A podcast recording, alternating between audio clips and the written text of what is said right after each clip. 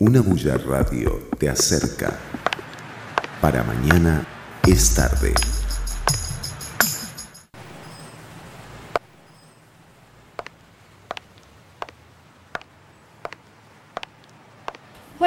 Bienvenidos y bienvenidas a un capítulo más de Para Mañana es tarde. Esta semana vamos a hablar de cuando decimos adiós. Algunos piensan que es un acto de egoísmo, querer ser feliz y seguir adelante. Otros lo podrían ver como un acto verdadero de amor, de querer a esa persona y querer que le vaya muy bien en la vida y uno estar feliz. Y vamos a conversar con nuevamente, bienvenido a Raúl Arias, quien es psicólogo. Raúl. Muchas gracias, Tatiana. Uh, Estoy encantado de, estar invitado de nuevo. Es un honor para mí. No, pues para nosotros, para mí escucharte, seguir aprendiendo y, sobre todo, este, ¿verdad? Que la gente pueda conectar. El otro día que hablábamos de vibras, pueda sentir eso y pueda eh, saber que no, que estas cosas nos pasan a todos. De una u otra manera, el tema es cómo sobrevivimos a esos momentos todos. Sí, mira, este es un tema que a todo mundo le va a repercutir porque todos hemos tenido relaciones que los definimos y yo digo que es una mala definición hablar de relaciones fallidas, ¿verdad? Y mucha gente considera que el hacer contacto con alguien, tener una relación, tener algún tipo de conexión con una persona y luego que esa relación termine, socialmente lo consideramos como un fracaso. Sin embargo, cada relación es, una, es un aprendizaje. Decía un profesor mío, cada persona que entra en nuestra vida es un maestro o una maestra. Eh, cada situación que vivimos, debemos aprender, ¿verdad? Que las personas, primero, no son objetos. Y eso es algo que socialmente nos lo, nos lo, eh, nos lo meten en la cabeza, ¿verdad? Nos dicen, es que sos mío o sos mía, es que yo soy tuyo, ¿verdad? Esas son palabras que pueden sonar muy bonitas, ¿verdad? Y hay mil y un canciones que hablan con cosas similares, ¿verdad? Te amaré para siempre, o estaremos juntos y somos uno para el otro para toda la eternidad. Pero al final de cuentas eso es absolutamente, primero, irreal, segundo, es tóxico, ¿verdad? Palabra muy de moda últimamente. Y tercero, es, eh, va en contra de la misma naturaleza emocional del ser humano. Eh, si bien es cierto, nuestra naturaleza humana es vivir en pareja, ¿verdad? Nuestra, nuestra realidad eh, eh, social es una convivencia de pareja, el sentido de pertenencia. El sentido de aprehensión es un concepto social. O sea, es un concepto que es completamente construido y que no va de la mano con la realidad emocional la realidad emocional es que cada uno de nosotros, si bien tenemos la posibilidad o tenemos el, instinto de buscar una pareja, buscar una compañía en la vida, debe hacerse desde, primero que nada, desde el amor, es decir, desde el hecho de querer estar ahí los dos en una vía conjunta, en una construcción conjunta.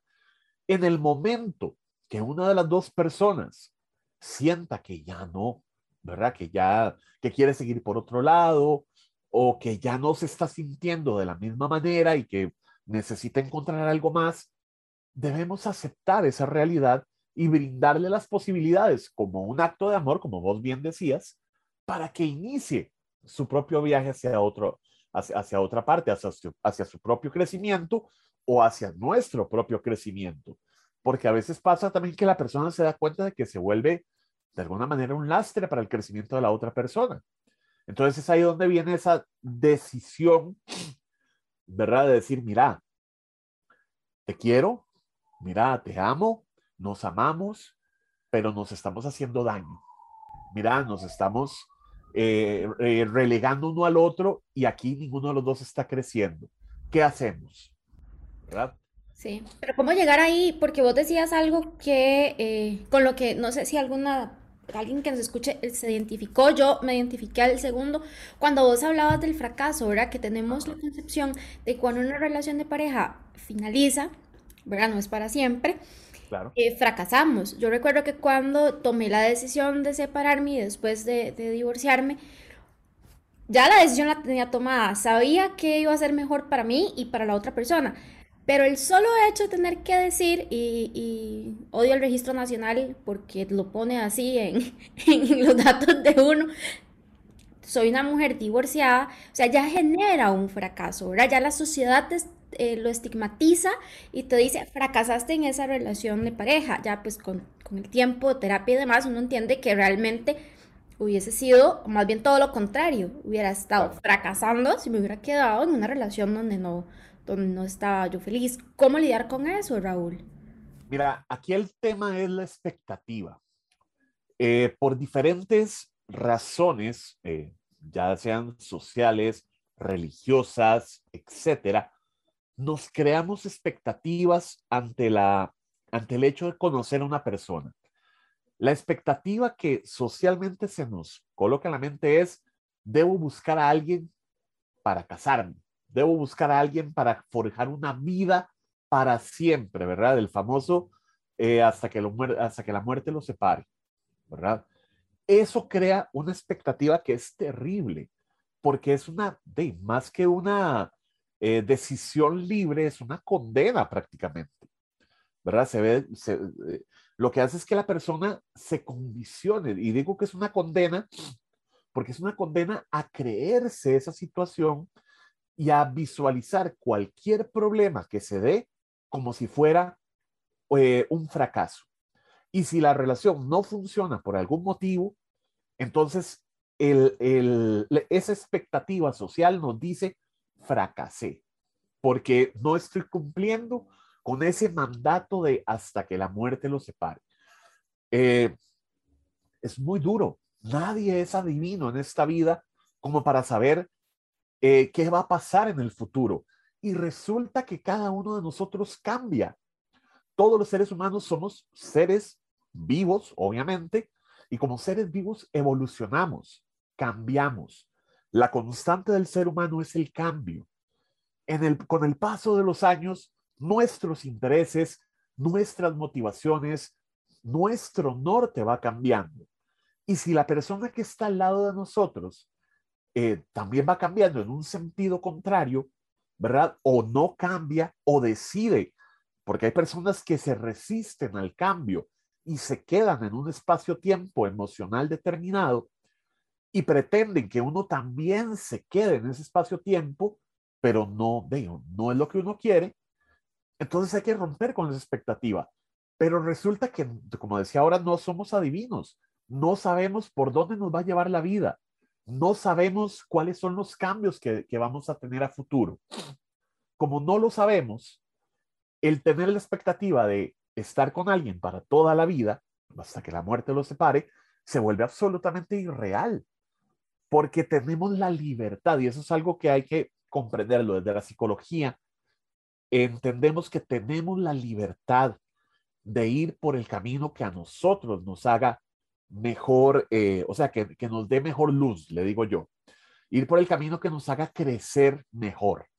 Es una libertad que tenemos y que debemos buscar. Plantear límites adecuados para poder colocarnos en esa vía de buscar nuestra propia felicidad. Si nosotros, cada uno y cada uno de nosotros, no buscamos el, aquello que nos haga bien, la otra persona no puede cargar con esa situación tampoco.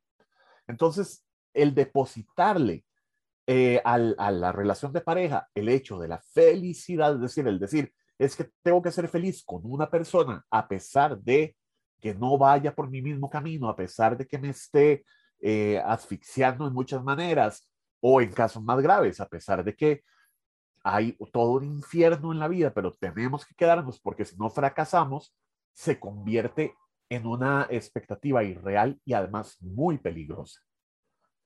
¿Cómo llegar a esa resolución? Perdona que te, que te, que, te interrumpa. ¿Cómo llegar a esa resolución? Básicamente entendiendo nuestra libertad, entendiendo cuál es nuestro norte y aprendiendo a vincularnos no desde la aprehensión, no desde la posesión, no desde el control. Los seres humanos tenemos, y yo creo que en el programa anterior habíamos hablado, tenemos dos zonas, la zona de preocupación y la zona de control. La zona de control es aquello que podemos hacer en nuestra vida para, para poder solventar problemas. La zona de preocupación es aquello que se nos sale de control, es aquello que no tenemos ningún tipo de posibilidad de controlar y está bien que sea así. Hay personas que en el ámbito de la relación de pareja, la zona de preocupación es absolutamente grandes, es prácticamente que solo zona de preocupación y tratan de tener el control de todo. Tratan de tener el control de la pareja, de lo que ve, de lo que hace, de con quién habla, ¿verdad? O bien tratan de tener el control de sus eh, actos, de lo que pienso, de lo que digo, de lo que hago, para no molestar a la otra persona o para no generar un problema. Pero ese esfuerzo que va en función de la otra persona, no de uno mismo, llega a convertirse también en un desgaste. Entonces, si somos conscientes de mi zona de control, de lo que yo puedo hacer para ir por mi felicidad en compañía de la otra persona, si soy consciente de que mi vínculo no debe ser desde la aprehensión, desde la, eh, desde la posesión, sino más bien desde la libertad, y eso es algo que a la gente le cuesta entenderlo. Yo tengo pacientes que se quedan desorbitados, ¿verdad? Cuando les digo, no, es que una relación se forja de la libertad de querer estar o, no estar. Y más de una persona me ha dicho, pero ¿cómo la libertad de no estar? No, es que eso no sería una relación. Ese es el asunto. El concebir que una relación es una unión inseparable y casi que una prisión uno con el otro. No, una relación es la libertad de estar uno con el otro y de querer volar juntos sin estar amarrados. Eso debería ser. El llegar a esa, a esa posición es racionalizar el verdadero amor, que es la libertad de la otra persona. Y eso te quería preguntar, porque justamente eh, vos ahora decías, no sos mío, no sos mía, eso ya es eh, palabra de moda, toxicidad, pero ¿cómo lidiar con esto? Cuando primero podría ser, no lo sé, pero digamos que una hipótesis es que sea una conducta aprendida desde lo familiar, desde lo social o desde lo impuesto también. ¿Por qué digo desde lo impuesto? Por ejemplo, vamos a pensar en estas series eh, famosísimas, eternas, que suceden, eh, hablemos de Sex and the City, por ejemplo, donde es claramente el amor más tóxico que yo he visto en el planeta Tierra, pero en aquellos años, cuando estaba de moda, no voy a decir que, ya saben, en mis primeros 25, y no porque estaba 50, porque siempre quiero tener 25, este, eso estaba bien. O sea, todo lo que le pasaba a Carrie y a Vic, o sea, era como, yo quiero encontrar al señor Vic. Hoy casi mis 40 digo, o sea, ni quiera Dios encontrarme un hombre así, pero en aquellos años era como el modelo a seguir, ¿verdad? O eh, me voy a ir más para atrás cuando uno está más chiquitillo y entonces ve las películas de Disney, nada contra las princesas de Disney, las amo a todas, me encantan todas las películas, pero cuando uno lo detalla, al final uno dice, me están vendiendo que tengo que luchar muchísimo por un amor, que tengo que encontrar a ese hombre, eh, entre comillas, prohibido porque no era lo que no me tocaba. Entonces el amor es sufrimiento va a tener sus chispazos bonitos y tal, porque ahí para, por algo te enamoras y todo, pero al final, aunque la relación tenga todos los obstáculos del mundo, tengo que casarme y vivir felices para siempre, porque así terminan todas las historias. O sea, ¿cómo lucho contra todo eso? Y además decir, bueno, no, pero es que Raúl tiene razón, el amor es libertad, la libertad que yo tengo de querer estar con esa persona y esa persona conmigo. Y en el momento en el que alguno de los dos no quiera, lo más sano para ambos es terminar la relación. ¿Cómo lidiar con eso, Raúl? O sea, ¿cómo, me, cómo se come? Mira, es una... Eh, aquí lo, lo, importante es fijarse el norte personal, ¿verdad? Eso es algo que yo lo, lo planteo siempre con mis pacientes. ¿Qué es lo que querés obtener? O sea, ¿cuál es tu verdadera expectativa? Y ser realista con esa expectativa. ¿Qué es lo que quiero de una relación? Quiero compañía, quiero alguien que me haga reír, quiero alguien que eh, se comprometa a estar conmigo en buenos y malos momentos. Ok, hasta ahí todo va muy bien. Hasta ahí vamos muy bien. En el momento en que digo, es que yo quiero alguien que esté conmigo para siempre, ok, vamos racionalizando. el para siempre no existe. ¿Verdad? El para siempre implica un mandato totalmente irracional. Perdón. Es un, es un mandato irracional porque el para siempre significa que la otra persona debería sacrificar su vida personal, que la otra persona debería eh, dejar de pensar en sus proyectos para estar 24/7, ¿verdad? Las 24 horas del día pegado o pegada a mí en cumplir mis expectativas. Eso es irreal, además de ser tóxico e injusto para la otra persona. En el momento en que yo digo, no, es que yo quiero a alguien que, no sé, pues, como vos decías ahora, una persona que le ponga ese factor de prohibición en la vida, ¿verdad? Como hablabas de, de Sex and the City. Eh, es, ese nivel de, de ¿verdad? De, de, amor prohibido. Bueno, ok, eso desde el punto de vista dramático funciona muy bien. Funciona muy bien porque nos remite a cosas que todos hemos vivido, todos hemos, todos hemos estado en alguna relación que se vuelve interesante porque no se puede cuajar de ninguna manera, ¿verdad? O, o porque se busca el espacio y por algún motivo no se logra. Pero si lo sacamos de la, de la parte dramática, si lo sacamos de la serie, de la película, de la obra de teatro, de la novela, y lo ponemos en un plano real, es insostenible. O sea, es, no es una relación, es una aventura, básicamente. Que tampoco voy a juzgar la situación. Todos, o una gran cantidad de personas, hemos tenido situaciones similares y no pasa nada. Como yo dije ahora, cada persona que llega a nuestra vida es un maestro o una maestra. Eh, una relación así dure 10 minutos o dure 20 años, nos va a dejar un aprendizaje. Este es el otro elemento a considerar. Una relación, así como tiene un inicio, es normal y natural que también vaya a tener un fin. Aquí me voy a centrar en, una, en un hecho que socialmente también nos, pues, nos quitan de la mente y es el hecho de entender que las cosas inician y terminan vemos y celebramos un nacimiento, pero no consideramos para nada la muerte de una persona. y, y, resulta que desde el momento que nacemos, lo único que sabemos es que algún día vamos a morir. Es lo único que tenemos por sentado, pero nos quitan de nuestra expectativa o de nuestra, perdón, de nuestra perspectiva, nos quitan el, el hecho de la muerte, el cerrar un ciclo vemos con ojos de negativo, con ojos de, de malo, el, el, cerrar ciclos, el cerrar eh, situaciones o la muerte de situaciones o la muerte de personas. Eso pasa también con las relaciones. Socialmente vemos el inicio de la relación, lo celebramos. Ayer me decía uno de mis mejores amigos, mira, te informo que desde ayer tengo novia. Y mi reacción es, mira, qué bueno, pero además es un chico que se divorció hace tres años y ha estado como ¿verdad? Como, ¿verdad? Y yo, mira, qué bueno, felicidades, me parece genial.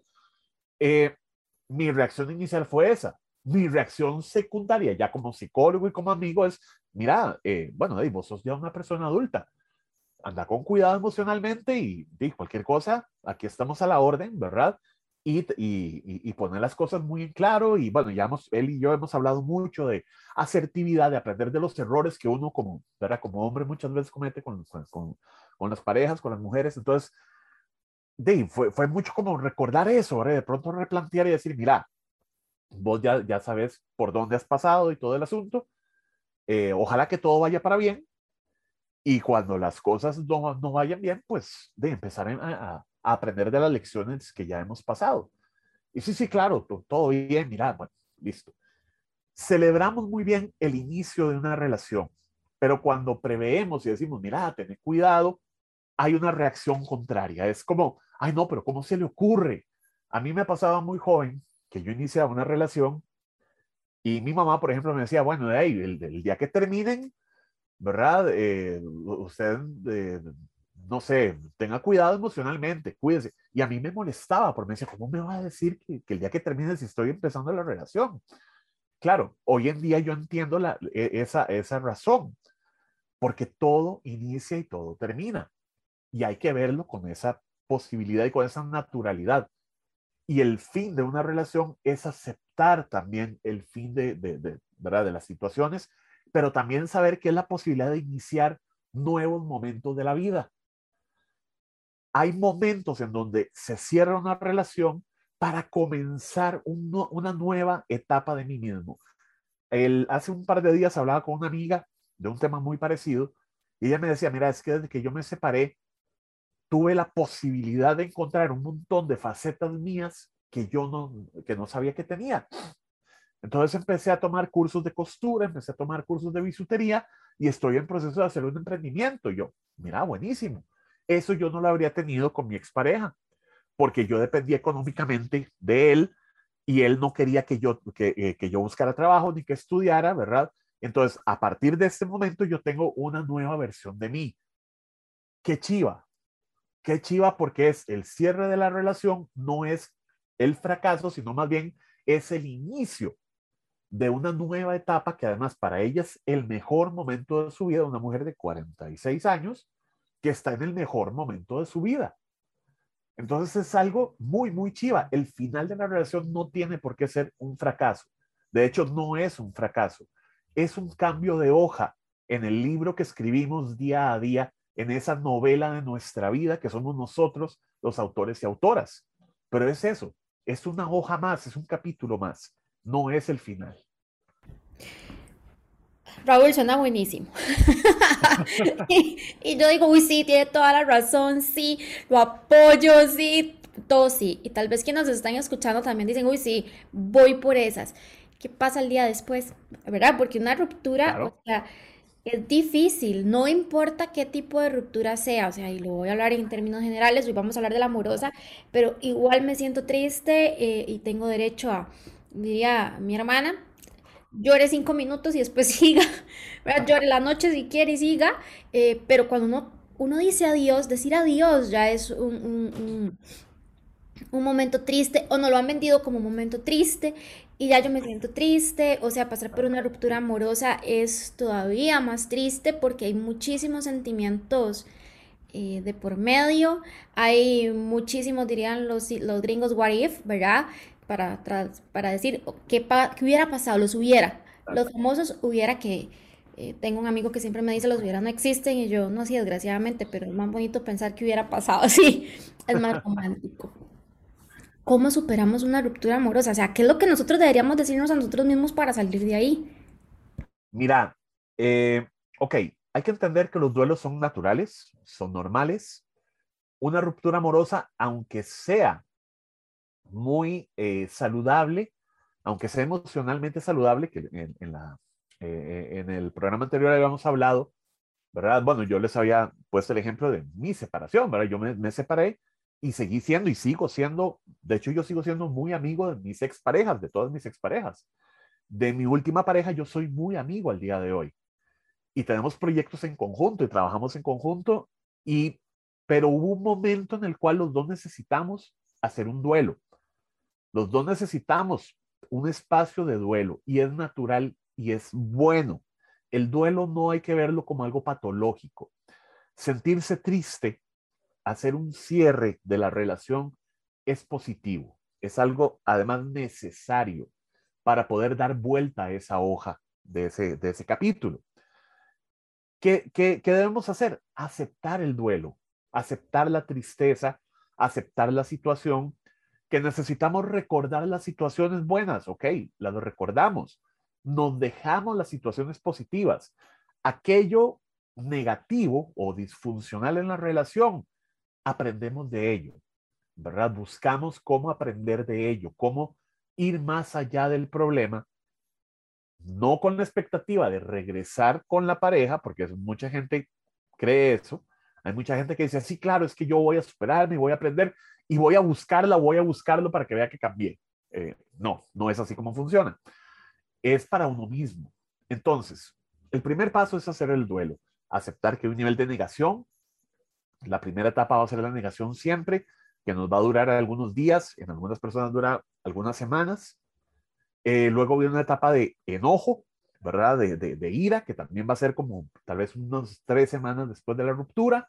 Es que ese tal por cual, es que es a esto y lo otro, no sé cuánto, es que me, me, me mandó, ¿verdad? A, a, este lugar en donde yo no quiero estar, la, la, la. Ok. Luego viene una parte de negociación. La parte de negociación es ese punto donde uno con la otra persona empieza a tratar de acercarse. Mira cómo estás, cómo te ha ido. Si uno, si la relación terminó en buenos términos, hay una conversación recíproca para ver cómo está cada uno y tratar de ir recobrando una normalidad, no desde la relación, sino más bien desde un vínculo que todavía perdura, que puede ser amistad, cariño, que el cariño no desaparece, obviamente, pero de una manera más funcional. Y una última etapa que es la resolución, en donde la persona dice, mira, eh, vieras que conocí a alguien, ¿verdad? Se lo puede decir a uno mismo, mira, conocí a alguien, me llama la atención que ya no pienso tanto en la otra persona o sigo pensando en la otra persona, pero me interesa conocer a esta otra persona también. Y este ya empieza a ser un camino para la resolución del duelo. Estos, estas etapas que acabo de mencionar, lo normal es que duren no más de seis meses cuando se trata de una, de una ruptura de pareja. Hay personas que tardan un poquito más. Yo he conocido personas que tardan nueve años en, hacer este tipo de solución. Ya, ya estamos hablando de algo muy patológico. Eh, pero digamos, lo normal o, lo esperado es que dure unos seis meses. La persona después de los seis meses ya tiene la capacidad de resolver, de empezar su vida. Hay gente que tiene duelos muy resueltos. Yo soy muy resolutivo, ¿verdad? Yo a los dos meses ya estoy, ¿verdad? tratando de salir adelante. Eh, normalmente, bueno, a mí honestamente pareja nunca me ha costado conseguir, pero bueno, yo, yo soy muy, muy resolutivo en ese sentido. Mis duelos son muy, muy resueltos.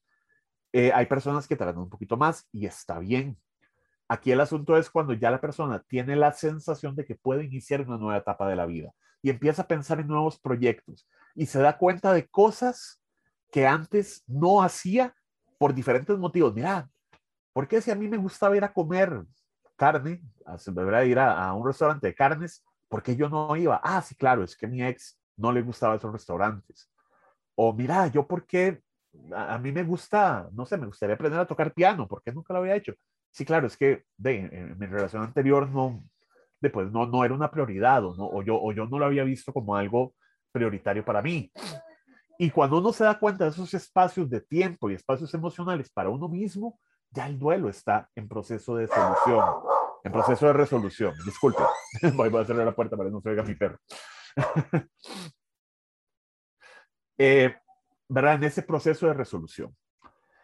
Eh, ese espacio de duelo tenemos que dárnoslo. Es necesario, no hay que patologizarlo, no hay que verlo como algo negativo, es algo necesario para empezar a ver las cosas de una manera constructiva cada relación que tenemos, que inicia y que termina, ¿verdad? Yo no voy a hablar nunca de una relación que falla, ¿verdad? O, que, o que fracasa, eso no existe y, vamos a empezar a, a, verlo para nosotros mismos y le invito a las personas que nos, que nos escuchan también, no piensen, cuando, cuando vayan a tener la sensación de, es que mi relación fracasó, deténgase ahí, haga, time, un time out y digan, no, un momentito, fracasar no es la palabra. Mi relación terminó, pero no fracasó. ¿Por qué no fracasó? Porque me deja un nivel de experiencias positivas y un nivel de aprendizaje. Y eso nunca va a ser un fracaso. Cada relación me va a dejar algo positivo y un aprendizaje. Y eso es algo que tenemos que determinar. Cuando inicio una nueva relación, saber que esa es la oportunidad de vivir una gran cantidad de experiencias muy chivas y también de aprender muchas cosas. Y no pensar tampoco en porque eso es algo que nos pasa a todos los seres humanos. Conocemos a alguien y, vamos a ver cuánto dura, ¿verdad? Eh, y vamos a ver si esto dura, más que el anterior. o sea, es el sabor del mes. Exactamente, exacto.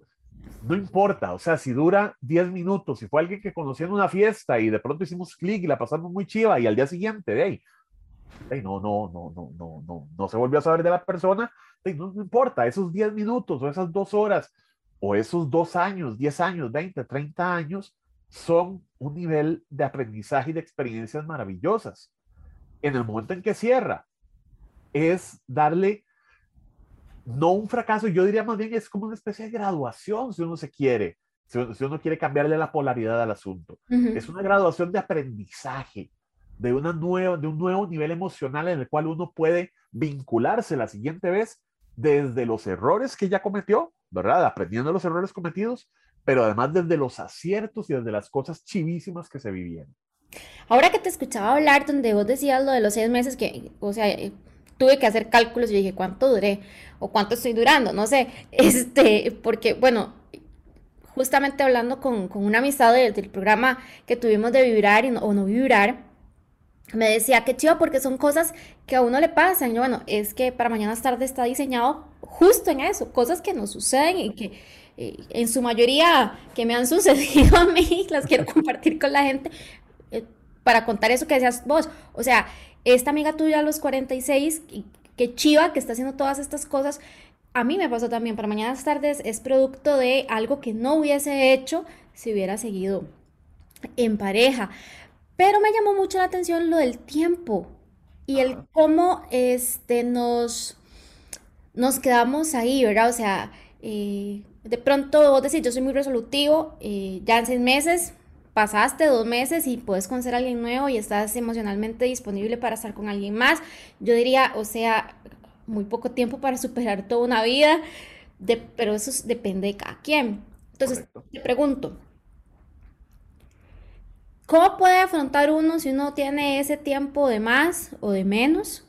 Porque vos decías ahora, en la última etapa que es la resolutiva, o sea, yo puedo hoy por hoy hablar con mi exnovio de hace 20 años, de su familia, de su pareja, de su, todo su entorno, me alegro súper bien, creo que es recíproco, pero no sé si yo podría hablar con mi ex esposo de hace un año, de que ya tenga una nueva pareja, yo decirle si ya tuviera una nueva pareja. Ahora, ¿cómo se trabaja eso? Uno, y dos, para hacerte las juntas.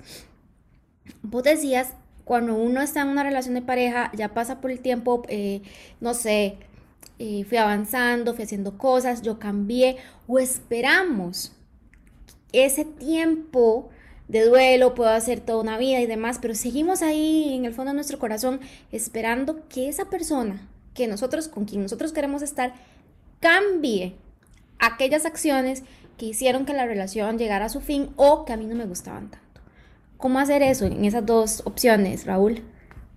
Ok, mira, le, si uno siente que ya pasa mucho tiempo, que ya ha sido mucho tiempo y uno se siente mal de no poder continuar, ¿verdad? De que uno siente que se quedó pegado, ¿verdad? A veces uno dice que me quedé pegado en esa situación.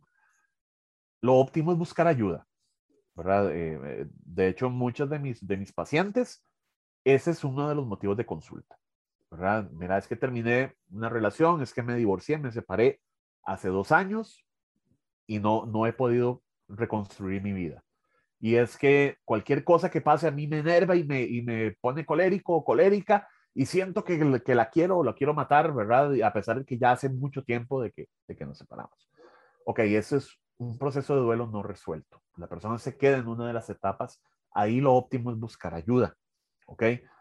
Porque eso quiere decir que el nivel de distorsión cognitiva, es decir, de nuestro pensamiento irracional, que lo procesamos y lo entendemos de una manera distorsionada, nos está afectando emocionalmente.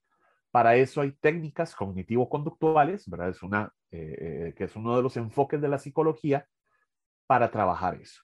¿Ok? eh, repetime lo último que me dijiste, porfa, para, para recobrar el hilo, perdona.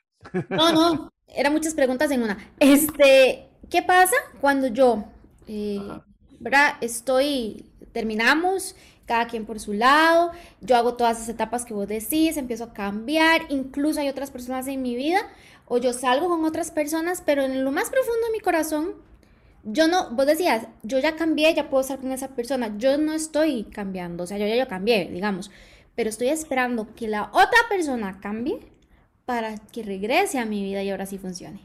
Ok, esa es una expectativa malsana, ¿verdad? Y hay que entenderlo de esa manera si la relación terminó y ha pasado N cantidad de tiempo, ya las dos personas, ¿verdad?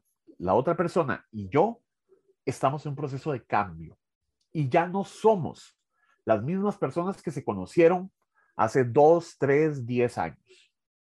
Eh, a, mí me, digamos, una de las situaciones que a mí me pasan constantemente yo les dije hace un momentito, yo soy muy amigo de mis exparejas. Cuando yo hablo con ellas, siempre, siempre encuentro algo nuevo. Y digo, mira, esa persona cómo ha cambiado. Mira, este, un día esto estaba hablando con, con la mamá de mi hija. Tuvimos una relación de 10 años, ¿verdad? Terminamos hace 3 años. Y bueno, un día estaba, estaba hablando con ella y no, básicamente yo no la reconocí. O sea, eh, eh, desde el punto de vista de la conversación y emocionalmente era una persona muy diferente. Eh, tener la expectativa de que la otra persona cambie para que regrese a mí, eso es tan tóxico como esperar o obligar a la persona que cambie para que, para que se cumpla mi criterio de, de, esa persona, para que esté afín a lo que yo quiero. Es una imposición, eso es toxicidad. Si yo puedo decir, no, es que yo voy a empezar eh, una nueva vida, voy a tener una nueva pareja, pero como vos decís, en el fondo sigo esperando el momento en que la persona regrese cambiada, de qué va a pasar con esta nueva relación, qué va a pasar con esa persona con la que ya inicié un vínculo. Es una falta de la responsabilidad emocional. Y ese es un tema importante, la responsabilidad de nuestros sentimientos y de nuestras emociones. Si yo tengo esa expectativa mal sana de que mi expareja regrese y me diga, cambié, empecemos de cero, primero, otra vez, expectativa irreal. Porque la persona, aunque sea la misma persona, todo lo que ya ha pasado la ha hecho una persona diferente emocionalmente. Y yo también soy una persona diferente. Entonces, pretender devolver el tiempo y recobrar lo que pasó hace dos años, tres años, diez años, no es real. Segundo, si yo ya empecé a salir con una persona y estoy en un proceso de construcción de una nueva realidad emocional para mí, pero estoy haciéndolo por mientras tanto, decía, decía un paciente mío, no, no, es que yo conocí a fulanita, pero es que es mientras tanto, mientras veo qué pasa con, con la otra. Eso es, eso es terrible porque está jugando con las emociones de esta otra persona. Es una falta de responsabilidad emocional. Y es absolutamente inmaduro desde el punto de vista de, emocional porque también está la expectativa de que esa persona es desechable, de que esa persona es como una especie de, de limpión, ¿verdad? Que está ahí, lo utilizo, se ensucia y, la voto. No, no, no, no es así como funcionan las emociones. No es así como funcionan las relaciones. Si yo tengo la posibilidad de iniciar una nueva relación es porque estoy consciente de que voy a seguir ese camino, lo que dure. Todo bien, si dura un mes, si dura dos meses, ok, perfecto. Pero quiero construir algo diferente a lo que ya tuve antes. Si no estoy en esa posición, si yo sigo despertándome en la, mañana y pienso en mi expareja y sueño que regresa y mi fantasía constante es, mira, es que me va a llamar, o de pronto me llama y es para decirle, mira, ¿cuándo vas a recoger las cosas que dejaste en la casa? Y uno tiene ahí como la fantasía, ¿verdad? De, es que me está pidiendo que regrese. Si uno está todavía pegado en eso, busque ayuda. Busque ayuda para resolver esa situación, para entender ese duelo, ¿verdad? Eh, que es eso, básicamente es un duelo no resuelto y no inicie una nueva relación hasta que no haya eh, comprendido eso y superado esa situación. O sea, hay que dejar esa famosa frase que le dicen a uno cuando uno termina, eh, salí, conoce gente, que un clavo saca otro, o la relación de, del rebote, round, ¿verdad? O sea. Ajá. Mira, salir y conocer gente no es malo, es muy bueno, es, es algo muy terapéutico incluso. Ver, conocer a otras personas, especialmente si uno viene saliendo de una relación muy larga. Eh, el problema es iniciar una relación seria. O sea, el, el hacerle creer a la otra persona que estoy en la posibilidad de tener una relación completamente seria, ¿verdad? Y, le hablo de amor y le hablo de, ¿verdad? De que vamos a estar juntos y mira, vos sos la, la persona de mi vida, vos sos la mujer de mi vida, pero dentro mío todavía está la otra persona ahí rondando y sigo teniendo la expectativa de que algún día va a volver. eso, es, eso, eso no es correcto.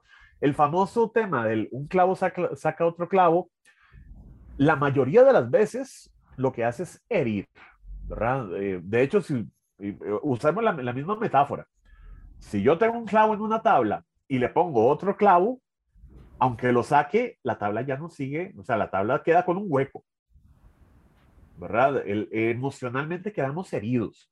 Entonces no funciona el asunto de un clavo saca, otro clavo. Lo que hacemos es herirnos emocionalmente porque estamos tratando de evadir la responsabilidad de iniciar un nuevo camino en una nueva dirección sin la otra persona. Hay una canción que a mí me gusta mucho de Cerati que creo que no entendí hasta que la viví, ¿verdad? La de decir adiós, ¿verdad? Ah, cuando, cuando dices crecer, y yo decía, ¿cómo decir adiós va a ser crecer? O sea, uno se siente triste, uno se siente, eh, de los adjetivos calificativos que no los voy a decir porque, pero ya se sabe el, sentimiento hecho, ¿verdad? Este, no quiero no ni existir, ¿cómo me va a decir que es crecer? Yo que estoy creciendo, que estoy emocionalmente acabado, pero ya cuando uno lo vive, el proceso y dice, en qué es más importante, que es el norte que vos decías, y me parece que es importante que retoquemos, o sea, que tomemos ese, ese punto un poco más, ese, ese norte y esa expectativa. O sea, si yo quiero ser feliz, yo soy la única artífice de mi felicidad. Y de pronto ahí vienen uno de los problemas, que a veces uno piensa que la otra persona tiene que hacerte feliz o que uno tiene que hacer feliz a la otra persona. Ese es un mandato terrible, ¿verdad? Es, eh, yo me lo, me lo, bueno, lo he descubierto en mí muchas veces. Yo iniciaba relaciones pensando, no, es que yo tengo que dar el 100% en la relación, yo tengo que ser el caballero andante que soluciona todos los problemas de la damisela. ese es un arquetipo muy masculino en el cual muchos hombres caemos. Hay muchas mujeres que caen en la situación, es que yo tengo que complacer en toda mi pareja y, y tengo que ser perfecta en todos los aspectos para que no se vaya, ¿verdad? Y eso socialmente también hay un mandato, ¿verdad? Es que desde épocas ancestrales que decían a las chicas desde muy chiquititas, es que usted tiene que saber cocinar, tiene que saber limpiar y tiene que, para que su marido le dure toda la vida. Coña, qué, qué fuerte. Es de fuerte. Es súper fuerte. y, eso es, y eso es algo que todavía inconscientemente está presente en la sociedad. Yo me he topado muchachas jóvenes, eh, bueno, mi hija tiene 18 años, por ejemplo, y ella a veces se le sale decir cosas de esas. Y yo digo, puña, o sea, ella no lo cree, pero está presente en su, en su inconsciente, ¿verdad? Son cosas que uno dice, qué fuerte cómo, se ha, cómo ha prevalecido esa, esa expectativa, ¿verdad? Eh, tenemos que romper expectativas y marcarnos ese norte. ¿Qué es lo que realmente quiero yo? en una relación y en mi vida personal. ¿Verdad? ¿Qué es lo que, hacia dónde quiero ir yo? Si yo quiero, eh, por ejemplo, mi, mi norte, y, aquí voy a hablar absolutamente desde, de, manera honesta, por ejemplo, mi norte es crecer profesionalmente. Mi norte es eh, desempeñarme, bueno, con mi emprendimiento, con psicología y arte, eh, trabajar en teatro, ser una, muy activo a nivel laboral y si, y si hay alguien a mi lado que esté de acuerdo y que me impulse con esto, sin coartar ese norte, enhorabuena. ¿Ok? Ese es mi norte. Debo fijarme estaciones, o sea, debo fijarme eh, pequeños eh, metas para lograr ese norte. Si mi norte es, yo quiero tener una relación y estar con esa persona y darme el 100%, ok, no es malo, pero soy consciente de que es algo que quiero hacer voluntariamente, porque quiero hacerlo, no porque hay un mandato social de por medio. Eh, respetar ese norte es guiarse por uno mismo, por, por, lo que uno quiere, no por lo que la expectativa social plantea. Eh, si voy guiándome, ¿verdad?, hacia lo que quiero, la persona que va a estar conmigo debe respetar eso y yo debo respetar el norte de esa persona también. Y si ambos nortes coinciden y si los dos nos respetamos y vamos de la mano y vamos conjuntos y cada quien va creciendo por su lado y no pasa nada y más bien hay crecimiento mutuo, qué dicha, de eso se trata. en, en, el momento en que los dos empiezan a chocar y dicen, mira, es que, mira, es que vos estás trabajando, no sé, que a mí alguien me diga, mira, es que vos tenés muchos cursos en la universidad y, no te estoy viendo eh, eh, en la semana o mira, es que eh, vos eh, estás actuando en mí, eso, eso de la actuación como que no me gusta. Pero hace mucho tiempo yo salí con una muchacha me decía, es que eso de que, de que de pronto te den un papel donde tienes que besar a otra muchacha, a mí eso no me gusta. Mira, no, no aceptes ese papel. Y yo, no, un momento, un momentito, ¿verdad? Yo no, no, no, no voy a, a tomar decisiones de acuerdo a lo que otra persona me diga qué es lo que tengo que hacer. Ahí ya viene, vienen truncándose los nortes de las dos personas y es ahí donde uno dice suave un toque, recalibremos, ¿verdad? Porque el, la meta es el norte que yo tengo para mí. De ahí en adelante todo lo demás es ganancia, pero lo primero es lo que yo quiero para mí. Alguien te podría decir, este, Raúl, eso es un egoísta. ¿Cómo vas a estar en una relación de pareja eh, donde lo primero sos vos, donde no estás poniendo, eh, por ejemplo, en el mismo caso de, la novia que le molestaba eh, que fueras actor? Entonces, resulta que cómo vas a poder estar con ella y darle todo a ella, lo que ella necesita, y necesita que vos no, no, no tengas ese tipo de papel, ¿verdad? Si no, ¿para qué son las relaciones? ¿Dónde está el sacrificio? Bueno, ahí viene la parte de la comunicación. Ahí viene la parte de la comunicación en la relación. Llegar y hablar desde la asertividad, decir, mira, ok, entiendo que a vos te moleste, te voy a explicar o, te voy a, decir qué es lo que yo siento, porque a veces también fallamos en lo que... E, ese norte implica también una serie de emociones mías conmigo mismo que a veces no comunicamos. Entonces, si yo hablo con la, con la pareja, con otra persona y le digo, mira, para mí mi carrera es importante, vos sos importante, no quiere decir que no lo sea, pero esto es una cuestión de trabajo. En mi trabajo, en, teatro, esto es una situación normal que no involucra emociones. Es una repetición, es una, ¿verdad? Es un marcaje, es, es una actuación como tal. No pasa nada. Tablas afuera, estamos en nuestra relación y nuestro norte en conjunto, y eso es algo importante también que olvidé mencionar. Si bien es cierto, yo puedo tener mi norte y la otra persona, mi pareja, tiene su norte, también podemos tener un norte conjunto sea, también podemos tener metas en conjunto, decir, mira, eh, me gustaría que el día de mañana, si a vos te gusta, por ejemplo, el maquillaje, y yo soy actor, entonces tal vez podremos trabajar, no sé, generar algún tipo de escuela de artes escénicas, no sé, a manera, de, a, manera, a manera de proyecto. Y decir, bueno, podríamos trabajarlo y si las cosas se van dando, pues enhorabuena, perfecto, es algo que se puede realizar. Eh, la comunicación es la clave. Comunicación asertiva de mis emociones y de las emociones de la otra persona. La empatía es el segundo punto. Ponerme en la posición de la otra persona. Yo no voy a decirle a, una pareja, no, mira, usted no, vos no te metas en, en, mi vida. Sea, no, sin explicarle nada, sin decirle que, cuán importante es para mí la parte laboral o la, ¿verdad? Tus sueños, por ejemplo. Exacto, exacto. La empatía. Hablar con esa persona desde sus sentimientos y emociones y que, la, y que esa persona hable desde mis sentimientos y emociones. Esa integración de comunicación asertiva y empatía es fundamental. Y el tercer punto es tener mucha claridad y autohonestidad de mis prioridades. Si yo le digo a mi pareja, mira, es que vos sos el 100% de mis prioridades, cosa que es mentira, no, no, nadie nunca es el 100% de las prioridades de alguien, pero si yo le digo eso, pero mis actos son, eh, eh, no van de acuerdo con eso, como me decía un paciente un día, es que para mí mi familia es el 100%. Yo le decía, bueno, ok, ¿cuántas horas a la semana pasa usted con su familia? Bueno, yo me levanto a las 5 de la mañana, mis hijos todavía están dormidos y yo regreso como a las 8, 9 de la noche y me pongo a trabajar en cosas de mi proyecto, de, de, la universidad y mi propio proyecto y me dan las 2 de la mañana. Y yo, bueno, eso de lunes a viernes, fines de semana. Ah, no, es que el sábado a mí me gusta salir a jugar fútbol con mis amigos y yo paso todo el día con ellos y regreso en la tarde o en la noche. Y el domingo, no, es que el domingo a mí me gusta dármelo para mí, entonces yo me quedo, me tomo una cerveza, veo el fútbol y a mí no me gusta que me, que me estén molestando mientras hago eso. Yo, bueno, entonces de todas las horas de la semana, ¿cuánto realmente le asignas a tu familia? Ah, como dos horas. Entonces no es el 100%, tu familia no es el 100%. Igual pasa con las relaciones de pareja. Muchas veces le decimos a nuestra pareja, es que vos sos todo en mi vida. Y no somos conscientes de que nuestros actos no dicen eso. ¿verdad? Lo podemos tener consciente, pero inconscientemente nuestros actos van por otro lado. Y de pronto el 100% de nuestra vida va en función del trabajo, cosa que no está mal.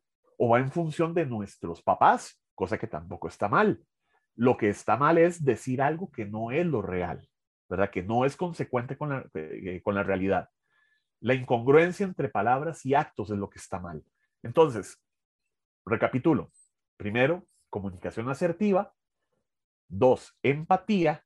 Y tres, autohonestidad en, lo, en mis verdaderas acciones versus los sentimientos, versus lo que expreso de mis sentimientos.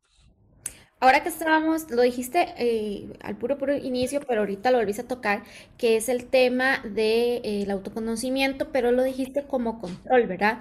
Entonces, cuando decís, bueno, yo controlo a mi, a mi pareja, lo que hace, lo que ve, con quién habla, con quién sale, con quién tal y demás, que, y decías, es súper, eh, es súper cansado, o sea, es súper cansado. Y además tener que estar en ese mundo y tener que uno privarse de hacer cosas para que la otra persona lo haga es más cansado. Es un doble cansancio. Donde vos lo dijiste, yo acto seguido puse, es porque uno es muy celoso, es porque uno es muy tóxico o es porque uno tiene muchas inseguridades. O todas juntas. Cartón lleno. Cartón, cartón lleno. Eh, todo tiene que ver con lo mismo, ¿verdad? Me convierto en una persona tóxica porque tengo inseguridades. Y las inseguridades me llevan a comportamientos celopáticos. ¿verdad? Eh, controlo a la persona porque no quiero que se me vaya, porque me da miedo la libertad de la otra persona. ¿verdad? Curiosamente, eh, bueno, mi expareja hace unas semanas que estaba hablando con ella, me decía, es que, mira, estuve saliendo con un chaval, así, así, así, pero de, lo dejé de ver porque pretendía, la, la, pretensión de él era que yo estuviera con él 24 horas y yo no sirvo, yo, yo necesito tener libertad para, para, mis, para mis cosas y, y si quiero salir con vos, que no me haga ningún problema y si quiero salir con otra persona, que no me haga ningún problema. Claro, eso es totalmente entendido. Ahora, para ese muchacho, para esta persona, posiblemente era tal vez atípico, porque suele ser atípico, que una persona diga, mira, voy a salir con mi expareja, eh, o mira, voy a tomarme una cerveza con mi expareja y que, y, y que todo fluya con normalidad. Siempre hay un nivel de, ¿verdad? De, de, alguna manera de competencia o de, de, de franca inseguridad de decir, bueno, ¿y, esto, ¿y esto por qué? ¿Verdad? Si ya de expareja, ¿por qué lo tiene que ver? No tiene que ver directamente con una cuestión, o mejor dicho, tiene que ver siempre con una cuestión de seguridad propia. Los celos van muy de la mano con el hecho del rechazo, ¿verdad? Con, con, la, con la experiencia previa del rechazo. Una persona que se ha sentido rechazada incluso por su propia familia, yo, yo no soy psicoanalista, pero los psicoanalistas en eso han abordado mucho, ¿verdad? De, del, del, de la experiencia del rechazo familiar y cómo eso se convierte en una conducta eh, celo, eh, celopática, ¿verdad? Eh, va muy de la mano, muy, muy estrecho. Si yo durante toda mi vida me he sentido rechazado por mi familia y no siento la seguridad afectiva de, mi familia, cuando establezco relaciones con otras personas, lo que va a estar mediado es ese sentimiento de abandono, ese, ese sentimiento de esta persona también se va a ir como se fue mi familia o me va a rechazar como me rechazó mi familia. ¿Verdad? Y, ese, y esa inseguridad es la que se trabaja, es la que se habla y se, y se busca, bueno, en terapia se busca trabajar, ¿verdad? Llegamos y trabajamos ese nivel de seguridad, mira, vos ya no sos el niño o la niña que fue abandonado, vos ya no sos la persona que tiene ese, esa, esa herida, tus relaciones van en función de otra, ¿verdad? De, otro tipo de vínculo que tiene que ser más desde la libertad, más desde la, ¿verdad? De, de, de, de la madurez y del entendimiento de querer estar juntos. Ahora, hay una línea muy delgada, muy, muy delgada, creo yo, e, e invisible entre lo que es el control y el comunicar. ¿verdad? Porque una cosa es decirle a tu pareja, hey, voy a salir con fulanito o fulanita, me voy a tomar unas birras en tal lugar, tal día, tal hora, o sea, no estoy disponible, no me joda, casi, casi que es un eso. ¿verdad? A tener que decir, mira, vos crees que tal día me puedo ir a tomar las vibras con fulanito de tal, además hablamos de esto, hicimos esto, o sea, ¿cuál es esa línea delgada? Mira, eso, esto es muy subjetivo hay una línea muy delgada también entre la libertad y la despreocupación, o mejor dicho, la, el desinterés, ¿verdad? Una persona puede decir, no, es que yo tengo la libertad de salir y de decir las cosas, ¿para qué le voy a decir nada? No, no, yo soy libre de hacer lo que quiera, de estar con quien quiera, ni que fuera, ¿verdad? Y, no, no estoy haciendo nada malo. No estoy haciendo nada malo, exacto. Pero volvemos a una palabra clave, responsabilidad emocional. Yo tengo, si yo tengo una relación, yo tengo la responsabilidad emocional de decirle a esa persona, mira, eh, voy a salir con fulano, con sutana. No pasa nada, ¿verdad? O sea, no pasa nada si hablamos y comunicamos, si generamos desde el inicio de la relación el buen hábito de la comunicación asertiva, ¿verdad? De comunicar y expresar y, decir. Eh, a mí me ha pasado, por ejemplo, eh, bueno, con, la chica que yo he estado saliendo últimamente, yo siempre he sido sumamente eh, asertivo en eso. Yo le digo, mira, yo tengo una muy buena relación con mis exparejas. Y yo a ella le he dicho, mira, voy a verme con fulana. Ok, no, está bien, que te vaya bien. Hay un nivel de comunicación y hay un nivel de confianza, palabra clave también, de por medio.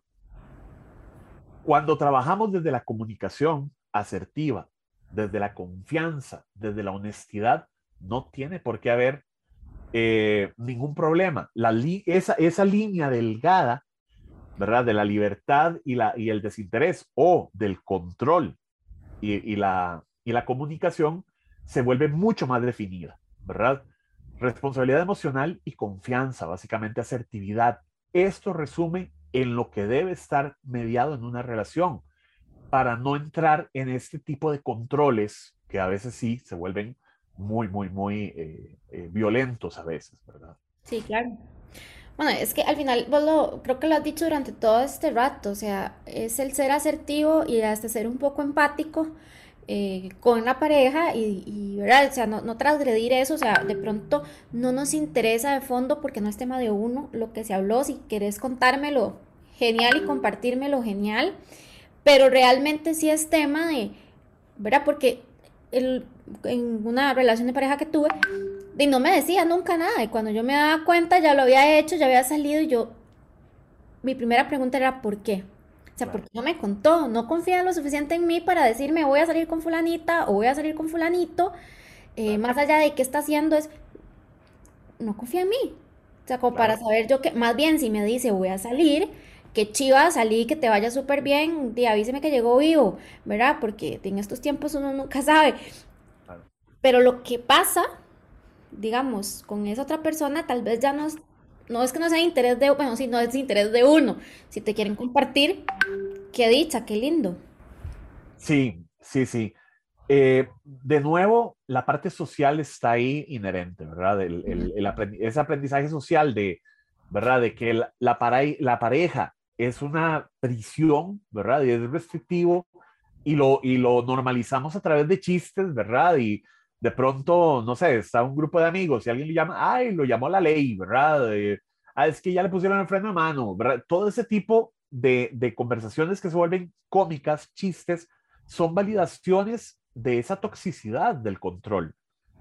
Y muchas veces, bueno, de, tuvimos malas experiencias de estar con personas que tenían ese nivel de control muy tóxico y traspolamos eso a las nuevas relaciones cosa que no es conveniente, ¿verdad? Cada relación, y esto es algo fundamental, cada relación es un hecho aparte. Hay personas que tratan de darle continuidad, funcional o disfuncional, pero darle continuidad a una nueva relación de acuerdo a lo que pasó en la anterior. Y eso, y eso pues trae ese tipo de problemas. Si yo no le cuento, si yo no tengo la confianza de hablar con mi pareja porque mi expareja me hacía un pleito por cada situación, hay algo que no está siendo, que no está siendo ecuánime ahí, ¿verdad? Porque lo que pasó en el, en el pasado ya no existe, ya no, ya, no, ya no me tiene que afectar. Y esta otra persona merece el nivel de responsabilidad de decirle, mira, eh, yo quiero, tal día me gustaría salir con, con mis amigos o mis, amigas, no sé qué. ¿Tenés algún problema con ello? Eh, hablemoslo, decime, ¿te, ¿te parece bien? Ese nivel de confianza, de asertividad, es eh, necesario, es fundamental a la hora de iniciar una relación. por, eh, eso te decía ahora y por eso les decía hace un momento, eh, empatía y asertividad son ingredientes base en esto. Desde el momento en que se conoce a una persona, eh, iniciar de cero implica tener el buen hábito de la comunicación asertiva. Para ir terminando, y es una pregunta de sí o no. ah, ok.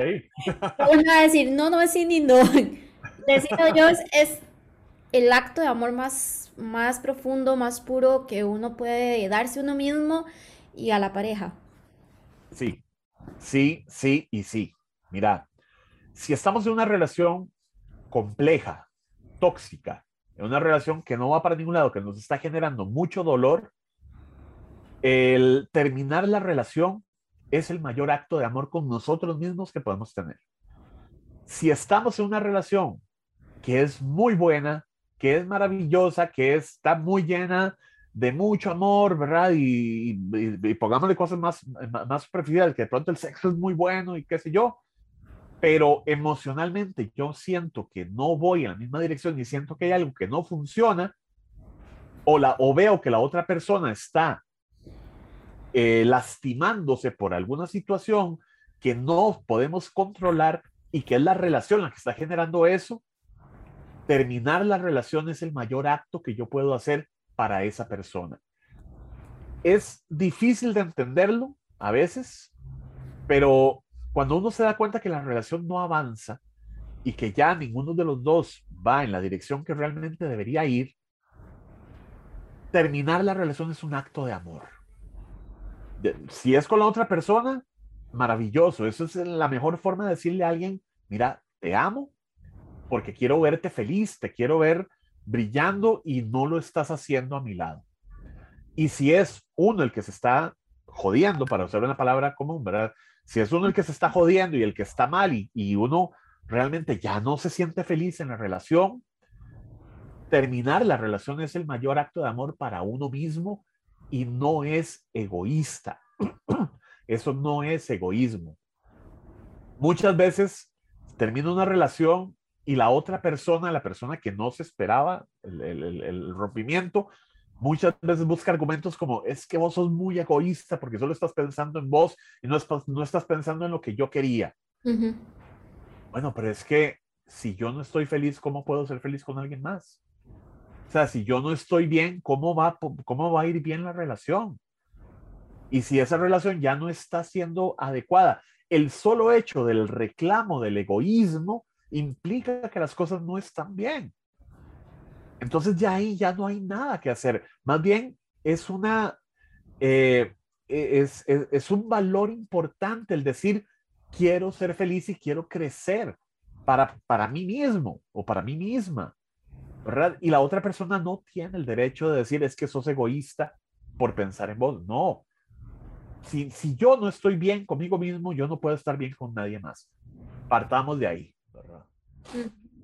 Bueno, ya, ya lo saben, así que la próxima vez que alguien termine o cuando usted quiera terminar y me le digan que no sea egoísta, eh, sea egoísta, sea egoísta con usted mismo y sea feliz usted. Porque al final del día, eh, esta vida, esta vida es un soplo. Es. Y es muy corta y uno tiene que viene sin lugar a dudas a, ser feliz y nadie lo hace feliz a uno, no se hace feliz uno mismo y busca esos momentos y qué chiva cuando uno encuentra a alguien, como decía Raúl, que quiera volar con uno, que quiera ser feliz con uno, que quiera compartir esos momentos de, de, felicidad con uno, pero sobre todo súper, creo que la experiencia más bonita y si usted no la ha tenido, entonces, no sé, sálgase de donde está para que la puedan encontrar o lo puedan encontrar porque no hay nada más bonito que hablar con la pareja y, e impulsarse juntos. Que los proyectos de esa persona sean igual eh, de importantes que los de uno y uno poder decirle, eh, siga adelante, hágalo, cuál es el miedo, o que te diga a uno cuál es el miedo, siga adelante, hágalo y al final del día encontrarse y, y ser dos personas felices porque se hace lo que uno ama. Así es. Así que muchísimas gracias Raúl por volvernos a, acompañar, por hablar de ese tema tan, tan interesante y que creo que a todos nos ha pasado, o sea, es una situación hiper común. El cómo, lo decía al principio de, la transmisión, el, el cómo no lo aborda es la diferencia. Así es, así es. No, no, con mucho gusto, Tatiana. Ahí estamos a la orden. Y pues cualquier eh, consulta que alguien que nos esté escuchando quiera tener sobre el tema, hay mucha gente que está pasando por situaciones así, pues ahí estamos a la orden.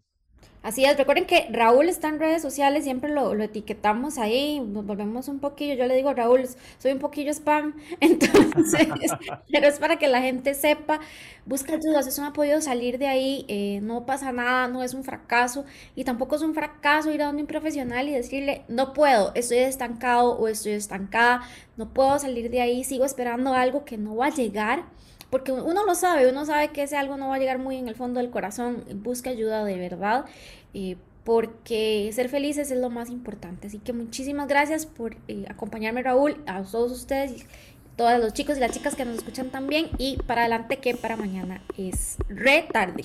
Gracias, chao. Buena vida. Empezá hoy. Para mañana es tarde.